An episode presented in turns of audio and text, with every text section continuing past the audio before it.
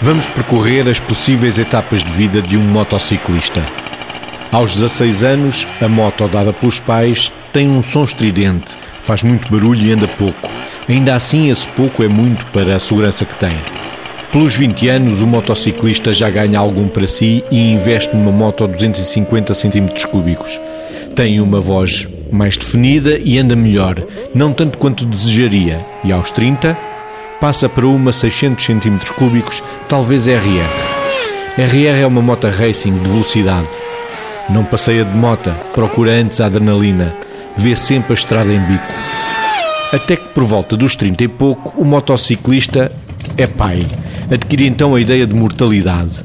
E essa noção de finitude faz com que venda rapidamente a RR para comprar uma de três motos possíveis. A primeira é uma moto com um som grave. A estética sobrepõe-se à velocidade e até aos passeios. Só sai quando está sol, não vá sujar os cromados. Outra possibilidade é uma moto de alta cilindrada para grandes viagens em estrada. A felicidade passa a estar no conhecer sítios novos e estar com amigos. A terceira opção é uma moto de aventura também conhecida como Big Trail. É uma motorizada para andar em estrada alcatroada, mas também no estradão de terra, para ir pelos montes fora. Chegar a casa depois de um passeio todo molhado e cheio de lama chega a ser sinónimo de grande felicidade. A partir dos 50, 60 anos, já começa a doer aqui, a doer ali, e então o motociclista passa a gostar de ter uma moto com ABS, punhos e bancos aquecidos, ainda que só tire a moto da garagem na primavera e no verão, suspensão eletrónica, apoio de braços para o pendura, música e, claro está, o GPS, porque já começa a ser difícil fixar os caminhos sem um mapa no ecrã. Chegado aos 80 anos, perde-se destreza psicomotora. O equilíbrio fica difícil, já se deixou cair a moto na garagem algumas vezes, se calhar até muitas, e então compra-se a última moto, uma moto com sidecar. Esta máquina pode durar 10 anos sem fazer mais de 2 mil quilómetros. Só se sai com ela para ir ao café que não deve ficar mais longe dos 1500 metros. Depois vêm os netos e convencem o avô a vender a moto a outro octogenário que não fará mais de 2500 km em 10 anos. Enfim, pode ser este o percurso de vida de um motociclista. Margarida, ainda há um estigma não muito abonatório ligado a quem anda de moto? Não sei qual é o risco que se corre de aqui dizer que ainda há. Não, mas eu acredito que não. Deixem-me fazer uma confissão assim muito rápida. As únicas e as primeiras mentiras, as únicas são as que eu me lembro, convém-me dizer as únicas, mas as primeiras mentiras que eu preguei quando era pequena era para andar de moto, que eu pregava aos meus pais, era para poder andar de moto. Não, hoje não sou, não sou motar, mas tenho imensos amigos motares e quando o Mésicles nos desafiou para isto, por coincidência, Tivemos um jantar em que estavam alguns e depois eu mandei uns mails uh, a dizer o que é que vocês sentem por andarem de moto. Isto é tudo mal, está a chegar aos 50 ou na casa dos 50 e o seu ciclo de vida, o ciclo de vida que você apontou, eh, faz bastante sentido. E eu acho que de facto já não há aqui esta associação entre o motar, aquela pessoa que está eh, porventura feia, suja, porque está desgrenhada, porque está, parece-me que isso está cada vez mais esbatido, por uma razão, porque vamos percebendo que as pessoas que andam de moto andam de moto por paixão, andam de moto porque se aproximam sem qualquer tipo de limite limite, seja ele geracional, seja ele social, seja ele uh, cultural. As pessoas aproximam-se pelo essencial da vida.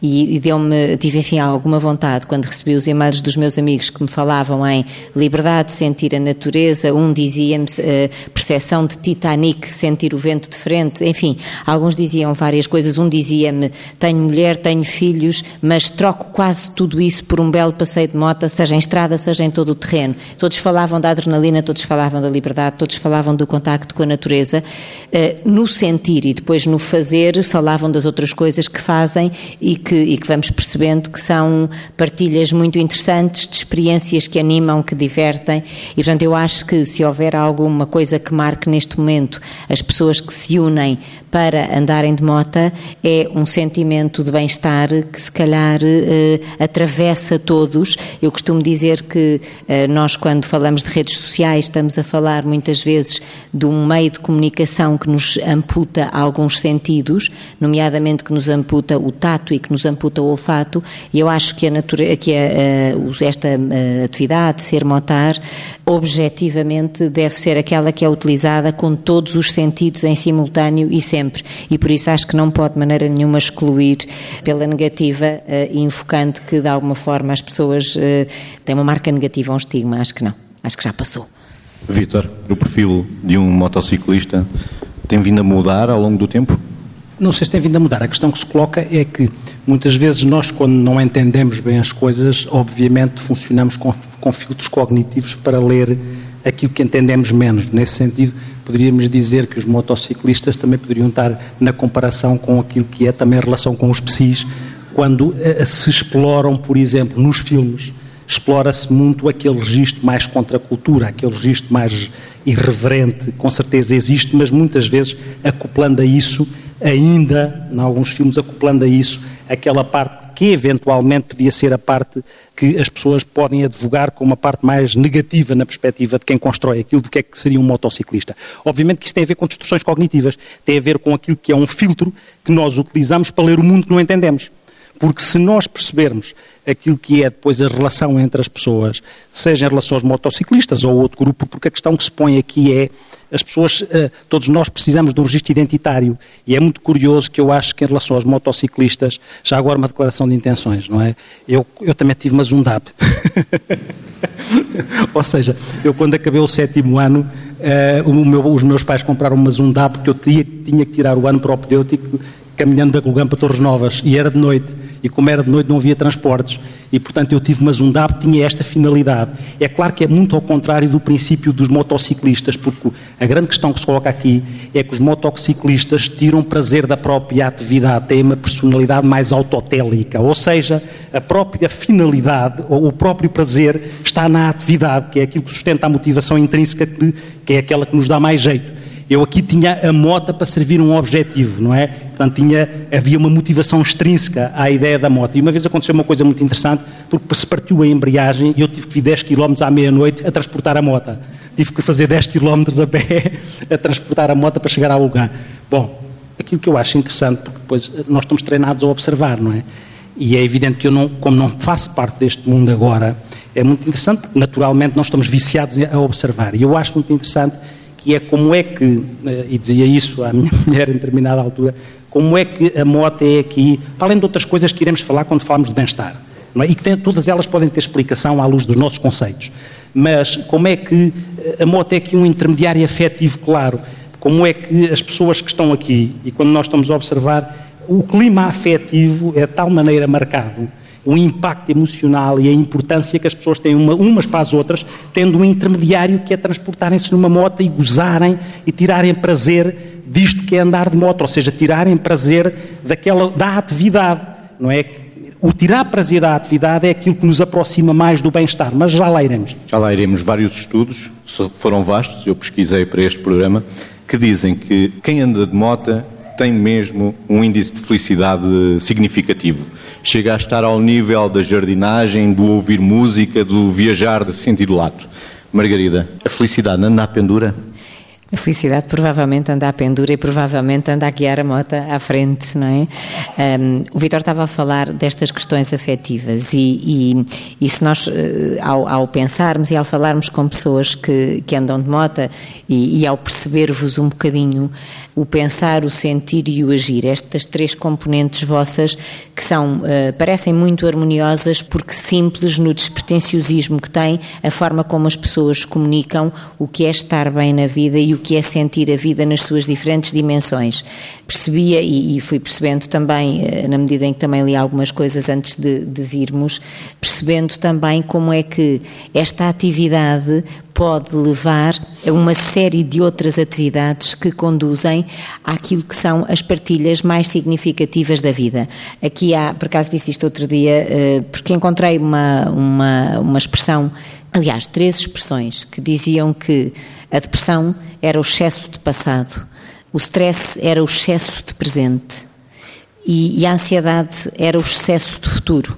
E se nós olharmos isto de um ponto de vista psi, de facto, quando nós uh, ruminamos no excesso de passado, quase sempre nas três relações que estabelecemos connosco, com os outros e com a vida, relativamente à relação com os outros, é sempre a raiva, o ressentimento e a revolta. Isto é o excesso de passado que deprime. Na relação connosco pode ser claramente o arrependimento, a culpa e o remorso. E na relação com a vida é um bocadinho a autovitimização ou a autopiedade. Em vez de, no fundo, o passado já não muda e, portanto, o único uso que podemos fazer do passado para sermos saudáveis é a aprendizagem. O presente, o stress, aquela coisa de queremos fazer várias coisas ao mesmo tempo, eh, de querermos inverter prioridades, de querermos adiar decisões. A ansiedade, o medo antecipatório, Portanto, esta relação com o futuro que também não faz, não faz sentido desta maneira. E vou percebendo que as pessoas que andam de moto são pessoas que estão e que se mobilizam para passeios e que se mobilizam para os petiscos e que se mobilizam para os encontros em que partilham as aventuras vividas.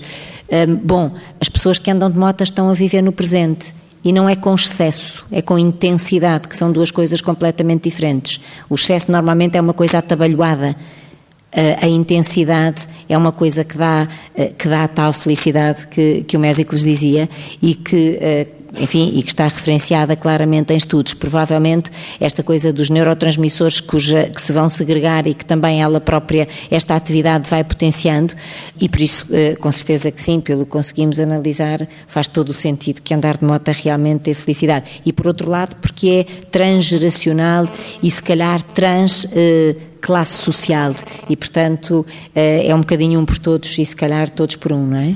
Já vamos à plateia perguntar se quem anda de moto se sente feliz. Vítor, acredita que a felicidade vai à pendura? Vai, isso acredito claramente, porque, mesmo em termos de conceptualização, se nós quisermos ler isto um bocadinho enquadrando pelos nossos referenciais, é óbvio que faz todo o sentido, porque uh, a questão que se põe é, uh, se nós uh, quisermos enquadrar as coisas da, do bem-estar e da felicidade podemos dizer que se alinharmos aquilo que são as nossas competências com aquilo que é a satisfação que a coisa dá e, e o sentido que a coisa tem, eu acho que andar de moto consegue cumprir coisas destas, porque este jogo de competências, de estar o limite, de autocontrole, de desafio, da satisfação inerente, como eu dizia, à própria atividade, aquilo que uh, um autor italo-húngaro chamado Miai Csikszentmihalyi chamava, chamava de estado de fluxo, estado corrente que é eu estar a fazer uma atividade, uma atividade naquele momento, nada mais conta. Passou uma hora, mas eu julguei que passou um minuto. E, portanto, o andar de moto traz isto. É? Nesta simbiose entre o corpo da pessoa, a moto e o ambiente, esta coisa de nós sermos seres complexos à luz do que é que é um paradigma de globalidade. Não? O todo que está na parte e a parte está no todo. Portanto, esta mobilização que a mota faz na relação com eh, o próprio, na relação com os outros, na relação com o mundo, obviamente que mobiliza facilmente aquilo que são coisas que reenviam para a ideia de bem-estar. E esta gestão, esta gestão, como eu dizia, do sentido, do propósito, da satisfação e das capacidades, o desafio das capacidades, porque se repare, a Margarida falava dos neurotransmissores, nós, nós sabemos que há um circuito de recompensa no nosso cérebro, onde está a dopamina e onde está a ocitocina, a hormona do bem-estar e a da satisfação ligada aqui ao, e outras obviamente, mas neste jogo é evidente que uma atividade que mobiliza e que ativa este circuito e ativa não só pelo prazer que dá, porque depois este, este circuito retroalimenta-se, mas inclusivamente naquilo que muitas vezes também tem, e saberão isso melhor que eu e se calhar da Canadá vão-me transmitir isso para eu perceber melhor, que é a própria gestão do desafio do perigo porque o perigo também dá satisfação, ou algum perigo também dá satisfação. Não é só a satisfação do gozo da atividade. Muitas vezes, a anexação de algum perigo, de algum risco e da sensação de controle do risco e da supressão, da transcendência, que tudo isto tem a ver com Uh, variáveis que são catalisadoras do nosso processo de bem-estar e de felicidade. Por isso é que isto explica-se não só por mecanismos psicológicos, mas explica-se também por mecanismos neurobiológicos que se nós nos quisermos armar aqui mais em cientistas, já agora, porque estamos neste enquadramento, que é para isto não ficar mal, não é, e se, quiser, se nos quisermos armar dessa maneira. Mas não é, estou a brincar, obviamente, é porque isto tem esta tradução. A ativação do circuito de recompensa tem isto. Até às vezes, quando a pessoa está tão satisfeita com uma coisa, até a dor de uma queda quando está enquadrada naquilo que é a satisfação maior, até a dor de uma queda é prazerosa. Mas o problema é se estraga a mota. pois. Estamos a gravar este programa do Pensamento Cruzado Especial no Porto, no auditório da Ordem dos Médicos, secção regional do Norte, e temos uma plateia de médicos e outros profissionais de saúde à nossa frente. O convite foi feito pelo Clube de Médicos de Mototurismo na festa do seu terceiro aniversário. Susana Reis e Rui Rodrigues são dois jovens médicos, fundadores do clube. Pergunto a Rui Rodrigues: andar de moto traz felicidade e faz bem à saúde? Vamos levantar. Andar faz bem à saúde, não tenho dúvidas nenhumas. Enquanto médico, uh, é fácil perceber, porque eu, quando ando de moto, sinto-me bem. Uh, os problemas são esquecidos. Quando ando de moto com amigos, então aí sinto-me sinto mesmo bem. Uh, foi falado aqui de neurotransmissores e tudo mais, coisas muito complexas, mas andar de moto é simples. Andar de moto é a aventura, é a percepção do perigo e a gestão desse perigo é a adrenalina, andar faz bem à saúde, uh, traz felicidade. Uh, eu que ando de moto há pouco tempo, tirei a carta há pouco tempo, mas foi uma página muito importante o dia em que comecei efetivamente a andar de moto e não a deixei mais. eu não tenho dúvidas nenhumas que me trouxe anos de vida porque sinto-me bem e porque sou feliz quando o faço. Arantes Gonçalves, psiquiatra.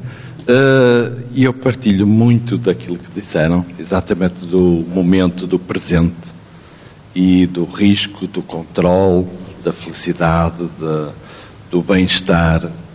E uma coisa mais que não foi aqui mencionada, que é o grupo. O grupo. Para além de toda a experiência pessoal, é essa experiência de grupo, neste caso, que eu queria salientar e que nos traz um bem-estar enorme, enorme, de solidariedade, de, de partilha, de, de, amizade, de cumplicidade, de entreajuda, de, sei lá, poderia estar a enumerar uma série de significados, mas de facto valiosíssimos na nossa experiência deste clube.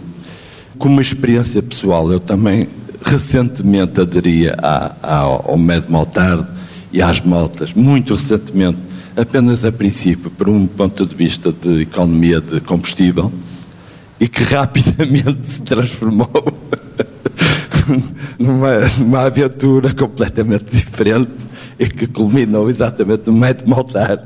Margarida, quer acrescentar alguma coisa à ideia do grupo? Não, só dizer esta coisa do grupo que é, hum, de facto, parece que a maior ambição do ser humano, não é? É ser amado e outras ambições que também são grandes, infelizmente, mas que aqui não, não encontro presentes, que é a ambição, de prestígio, a ambição de poder, a ambição de dinheiro. E de facto isto passa aqui tudo diluído e passa aqui a principal ambição do ser humano nesta experiência da, da partilha, da proximidade humana, da, da tal pertença, não é?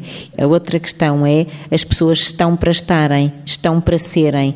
E a única coisa que eu eh, vou percebendo que, que são as vossas partilhas uh, são as partilhas das máquinas e das vivências com elas, não são as partilhas do ter e, portanto, mais uma razão para que isto mais sentido ainda faça. Vitor. Uh, aquilo que o colega diz, obviamente, faz todo o sentido, até por maioria de razão, em relação a isto que uh, é um pensamento que eu tenho em relação a este enquadramento, que é este enquadramento em que estamos aqui, que é esta coisa do motociclismo cumpre muito bem a função entre o eu que separa e o nós que reúne. O que é que eu quero dizer com isto? Eu acho muito interessante o gozo que cada pessoa tem com a sua mota, o eu que separa a minha identidade, que se transmite, que se transporta e que se projeta naquela mota que é a minha e que é o meu brinquedo com todo o que isso tem de positivo. Mas depois aquilo é transportado para a ideia tribal. O sentimento pertence com uma linguagem simbólica e metafórica entre as pessoas, que depois tem uma concretização naquilo que o colega referiu, que, são, que é a operacionalização dos valores da generosidade, à luz da psicologia positiva, nós estamos muito treinados, nós da área da saúde, estamos muito treinados a identificar o que está mal.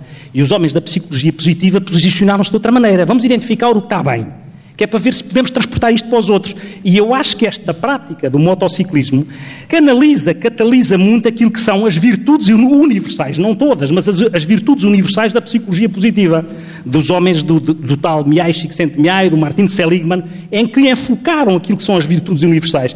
E, de facto, o motociclismo transporta isto, porque transporta aquilo que é o processo de desenvolvimento também do ser humano. Não estou aqui a dar graça aos, aos motociclistas, porque este pensamento do eu que separa e do nós que reúne faz todo o sentido no motociclismo. Porque quando eu olho alguém a falar como ontem, há bocado o colega teve a mostrar a moto, entretanto o alarme toca e de repente estamos todos canalizados na sua moto, não é? E é a sua moto. Mas aquela moto faz parte de um conjunto e faz parte de uma ideia de transversalidade em relação a esta é a nossa tribo, onde esta é a minha moto e este sou eu, mas mas eu estou dentro desta tribo. E voltamos à tribo que está nesta plateia. Fernando Laís, médico de clínica geral.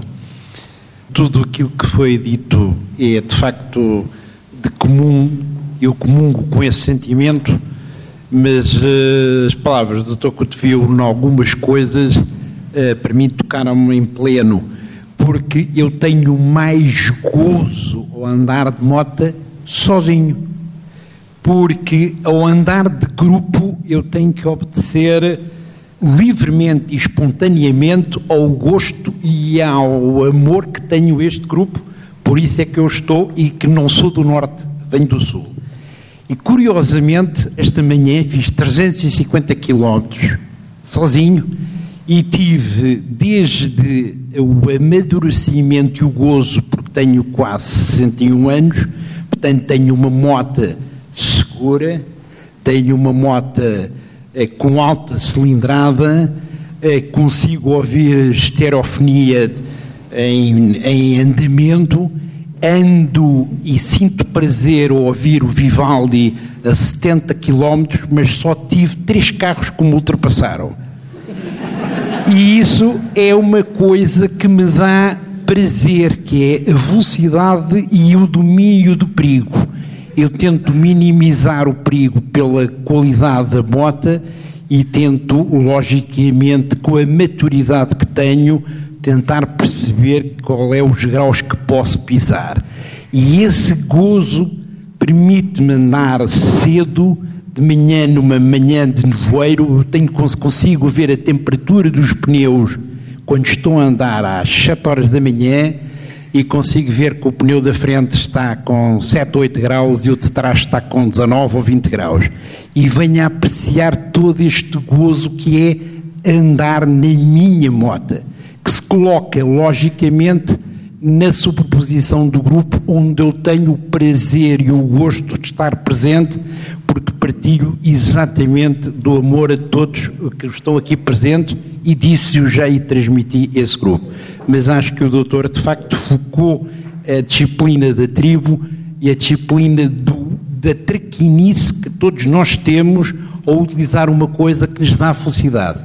Uh, meu nome é José Ferreirinha Pinto, sou ortopedista, tenho 60 anos.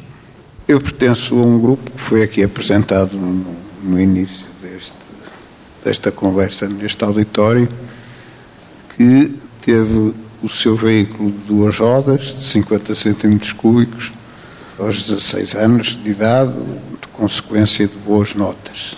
Pronto, essa época decorreu até aos 21, 22 anos de idade e depois apareceram as quatro rodas. Não se apanhava chuva, aparentemente seria mais seguro, pelo menos assim parecia, e as duas rodas ficaram lá encostadas a um canto por volta dos 50 anos, surgiu a oportunidade e o bichinho estava lá. Estava lá e felizmente concretizou-se novamente o gozo das duas rodas, que espero manter enquanto tiver saúde para isso. Durante muitos anos, penso que nunca mais vou encostar as duas rodas, porque realmente é um meio de transporte em que é quase como se o nosso corpo tivesse duas rodas. Isto é, é um prolongamento do nosso corpo para o asfalto. Penso que mais nenhum meio de transporte permite isso. Claro que é preciso ter a cabeça em cima do tronco para as coisas correrem bem. Há três anos tive o prazer de ser integrado neste grupo, do qual só posso recordar coisas boas e sendo um grupo de profissionais de saúde em todos os nossos encontros. Quase não se fala da nossa profissão, que eu acho ótimo. Falamos, sim, do que gostamos de fazer. E espero que todos tenhamos saúde para manter muitos anos. Margarida, o desafio de andar de moto? Não, eu pelo desafio de andar de moto agora gostava mesmo era de devolver uma pergunta que é como é que é a relação com o medo vivida naquele instante em que há um imponderável? Não vou dizer quando não há imponderáveis, quando as pessoas vão em grupo, mas mesmo quando as pessoas vão sozinhas ou quando vão em grupo e há imponderáveis. Como é que é a relação com o medo? Como é que isto é vivido? Vitor. E alinhando com a pergunta da Margarida, esta necessidade que todos nós temos de, de alguma forma, nos confrontarmos com a superação, com a transcendência esta procura de sentido e que reenvia para esta ideia de superação, onde muitas vezes o limite, o limite é complicado de gerir, porque nós sabemos que quando eh, pretendemos atingir verdadeiramente um estado de fluxo em que a nossa consciência está completamente imersa naquela atividade, é evidente que o nosso cérebro pré-frontal pode estar menos, menos disponível para controlar as coisas. Como é que se gere isto que vem cá de trás da amígdala e da parte emocional com isto que é o nosso cérebro executivo? Como é que vocês calibram isto de maneira a que este desejo de superação não passe para além daquilo que é, apesar de tudo, uma gestão em que o risco pode ser controlável, se é o caso. Porque eh, nós sabemos que verdadeiramente aquilo que nos interpela é aquele objetivo que está entre aquilo que, apesar de tudo, parece alcançável, mas que não é bem alcançável. E este desafio neste limite, onde pode caber o risco e a perigosidade, como é que vocês uh, gerem isto? Reforçando aqui a pergunta de Margarida. Bom dia, eu sou internista, chamo Rui Dias e tenho, provavelmente neste clube, tenho o privilégio de ser o que mais caio. E, portanto, tenho, tenho uma gestão, já tenho tido, tenho tido muitas quedas nos nossos passeios e hum, tenho sempre muito receio quando saio. Tenho algum, alguma ansiedade que me dá muito gozo. O saber que vou sair no dia a seguir com a moto dá muito gozo, eh, deixa-me ansioso, mas quando saio e, e, e sinto a moto no meio das minhas pernas e agarro a moto, sinto um gozo imenso quando começo a andar e ao fim de dois minutos estou, ultrapassei a fase do medo e da ansiedade e passo a ter um gozo imenso que é andar de moto. E o andar de moto para mim representa de facto, além do, do, de andar com os meus amigos, ao contrário do Leins, eu não gosto nada de andar de moto sozinho, eu gosto mais do grupo, gosto mais de andar em companhia, exatamente porque tenho medo de andar sozinho. Mas à medida que vou andando e vou sentindo cada vez mais a relação que tenho com a minha mota, com os meus companheiros, com quem vai comigo na mota. Eh, há uma relação imensa de partilha, de afeto e de tudo aquilo que se pode imaginar eh, e que só consegue imaginar quem anda de mota. E sempre que caí, eh, a Margarida estava a falar nisso, como é que a gente consegue superar isto? Eu já caí várias vezes, quedas simples, sem, sem nada de especial, e mesmo nisso fui aprendendo a cair. A primeira queda que tive, tive uma vergonha imensa. A última vez que caí foi no último passeio, em Amarante, achei divertido. Não liguei nenhuma, achei que foi uma patetice minha, fiz, cometi um erro simples e, portanto, já não fiquei envergonhado, levantei-me e pus a moto no sítio e continuei. Portanto, eu acho que a gestão do medo, a gestão da ansiedade, se ultrapassa facilmente quando se vai fazer uma coisa que nós temos muito prazer. Eu, entretanto, enquanto o Mésicles anda com, com, o microfone, queria só fazer dois comentários, que é, uh, o primeiro é curioso como o constrangimento pode eh, ser superior ao medo, é porque o medo de facto não, é, não domina, não é? Ou seja, a primeira coisa é vergonha, que é, que é curioso, portanto, depois estava a ouvi-lo e estava a pensar, Estão aqui as quatro dimensões que nos remetem para a qualidade do que fazemos e para o nosso bem-estar, que é, por um lado, a centração no agora como um momento mais importante, aquele momento, aquilo que estão a viver. Por outro lado, a gratidão por isso. A terceira dimensão, que é o empenho, a ação, como se tudo dependesse só de mim, ou seja, faço o melhor que sei e depois confio que o melhor acontece. E, portanto, centração no presente, gratidão, a ação empenhada e confiança, parece que afinal estamos a encontrar receitas para, uh, para o que é isto do bem-estar de andar, de andar de moto. Arantes Gonçalves, uh, psiquiatra, uh, portanto é evidente que o medo está sempre presente. É uma realidade e quando não está presente o risco aumenta consideravelmente. E portanto, de facto, é um equilíbrio entre o medo e o risco. Claro que há situações e situações, há situações em que arriscamos mais, arriscamos menos, em que temos mais calma, mais paciência, depende do nosso estado de ânimo, do humor, de, enfim, de muitas, muitas circunstâncias não é, que nos encontramos. Mas, de facto, quer dizer, isto está sempre presente. E deve estar sempre presente. O medo ainda? O desafio do medo? Tiago Mendes, médico de família, 33 anos. Eu ainda sou um caloiro aqui nestas andanças porque só tirei a carta de mota durante a faculdade.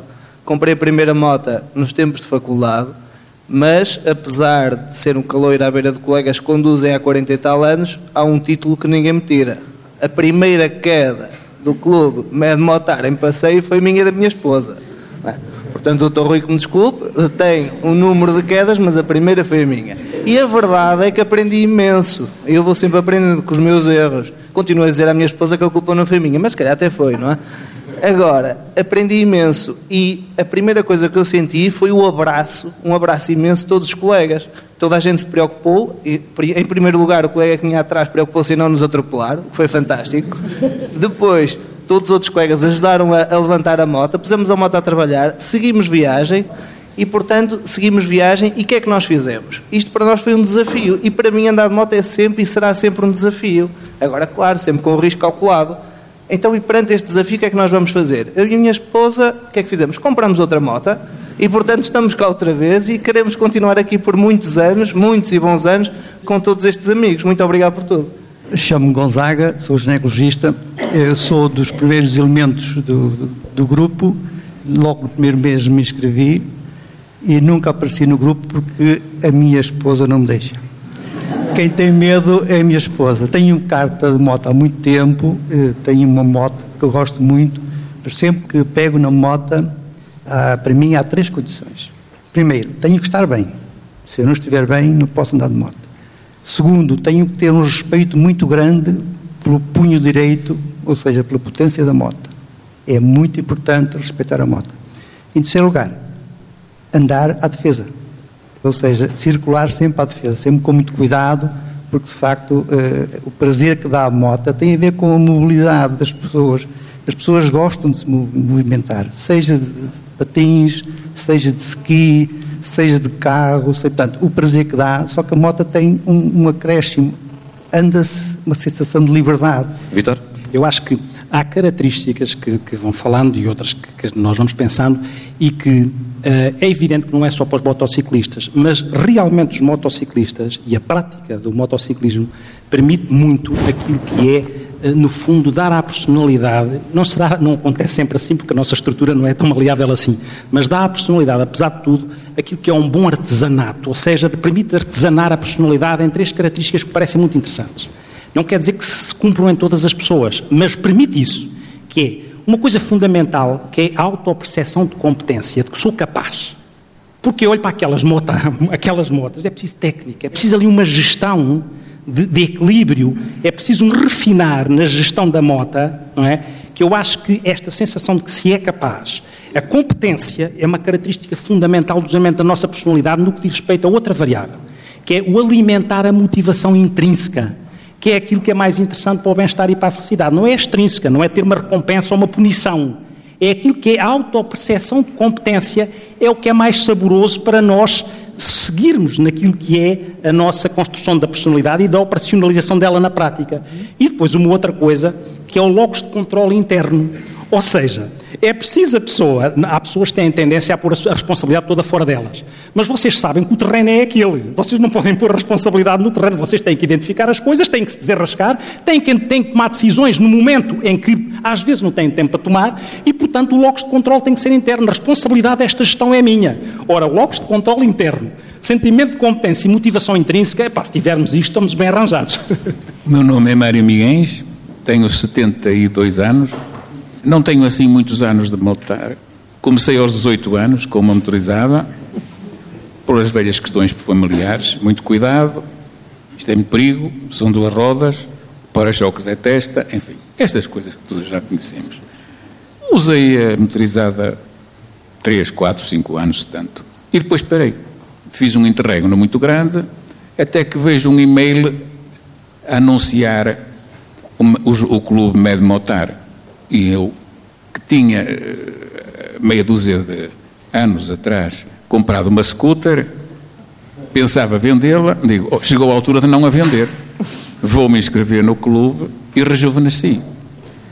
Rejuvenesci, isto passou-se quando eu tinha os meus 60, já são muitos, já não sei, 62, 63.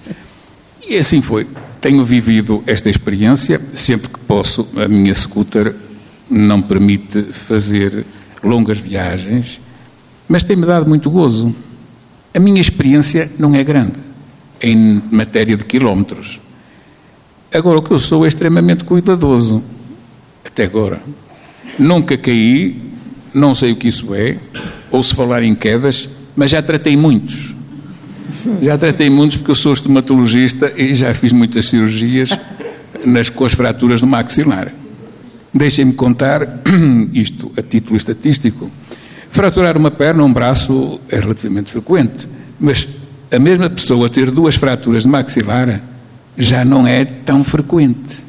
Então, para vermos, para compararmos a forma como se circulam alguns nestas estradas, eu já ajudei a operar fraturas de maxilar, este caso em particular, do cavalheiro que já tinha sofrido a segunda fratura, num choque frontal entre duas motorizadas que seguiam numa estrada secundária, de noite, sem luzes, foram um contra o outro. E ali não, não houve elo mais fraco nem elo mais forte. Ambos é, tinham um elo fraco. Aquilo deve ter sido maxilar contra maxilar e fraturaram os dois. Isto dá para rir, mas sucede. E serve como exemplo de que andar de moto é perigoso. Temos que concordar que é. Mas está muito na nossa cabecinha, no nosso equilíbrio, nas nossas mãos. E disso não nos poderemos esquecer. Eu não estou nada arrependido de andar de moto, embora já tenha pressões familiares. Ó oh, pai, qualquer dia tens que largar isso, ó oh, pai, qualquer dia tens que largar a moto. Mas uma coisa é certa, eu aprendi, eu rejuvenesci, eu só tenho tido bem-estar naquilo que tenho gozado, jamais poderei esquecer. O bem-estar, a satisfação, é muito superior ao medo. Não é só conduzir que se pode ter felicidade a andar de moto. À pendura também se é feliz. Ana Paula Reis, médica de família, 48 eh, anos. Eu devo dizer que eu tenho medo de andar de moto. Tenho muito medo de andar de moto. E nunca pensei na vida andar de moto. Mas uh, há 10 anos atrás conheci uh, o meu atual companheiro, que tem uma moto. E que tem imenso prazer em andar de moto. E, portanto, eu resolvi juntar o prazer dele, ou tentar fazer dele, do prazer dele, o meu prazer também. E gosto de andar de moto, efetivamente, embora não deixe de ter realmente esse medo. Lembro-me que a primeira vez que saímos, a primeira curva que fizemos entrar na autoestrada foi uma coisa absolutamente assustadora. Um, embora, realmente, andar de moto é uma excelente sensação. Chamo-me Eulália, sou anestesista. Tenho medo de andar de moto. Uh, já caí algumas vezes, mas realmente o gozo e a felicidade de andar de moto é tão grande que eu continuo cá e vou cair mais algumas vezes, certeza absoluta. Mas, efetivamente, como a doutora Margarida diz, a felicidade está a andar de moto e eu gosto muito de andar de moto. E vou continuar a andar de moto. Vitor?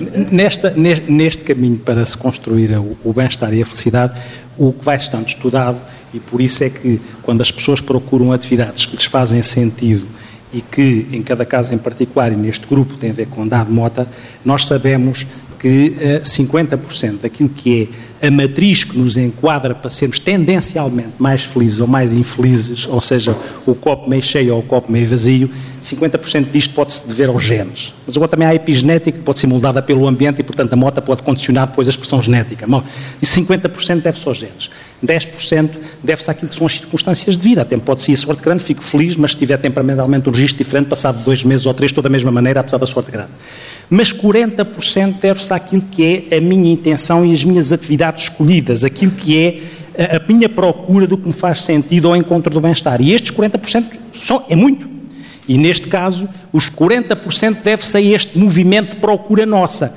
O que significa que nós nunca devemos entregar os trunfos no que diz respeito à procura do bem-estar e da felicidade. Só fazer um comentário que é sem querer, obviamente, absolutizar, eh, enfim, o andar de moto, mas querer, querendo claramente valorizar aquilo que se vai percebendo que produz em cada um. A verdade é que, se formos ao mais primário de nós, somos, em cada momento, aquilo que sentimos. Porque se não nos deixarmos experimentar emocionalmente um estado de bem-estar eh, sereno, mas ao mesmo tempo intenso e equilibrante, não podemos viver sem qualidade se experimentarmos isto. Estamos a viver com qualidade e aquilo que vamos aqui percebendo com todos estes testemunhos é que as pessoas de uma forma ou de outra, desenvolvem o seu estado de bem-estar pela forma como se deixam sentir, quer aquilo que é diretamente positivo, quer mesmo como vão experimentando a resiliência que resulta do medo e que eventualmente resulta até das quedas. Quer dizer, parece que cada queda ou cada momento de medo faz com que a pessoa seja, fique ainda mais motivada, ainda mais fortemente empenhada do que estava antes de ter passado por esse momento menos bom. Portanto, a resiliência é isto. Aliás, a melhor metáfora para a resiliência que eu, enfim, que eu tenho encontrado e que temos e que é conhecida é o que é que acontece a uma ostra quando é agredida por um grão de areia de facto, uma ostra é só uma ostra. Se entrar só água do mar e sair, não passa daquele bocadinho, daquela substância. Mas se um grão de areia entrar, transforma-se numa preciosidade que é uma pérola. E, portanto, esta é a metáfora da resiliência que me parece que é o que acontece com todas as pessoas que vão tendo uma experiência de vida, de também e principalmente, enfim, quando podem, andar de mota.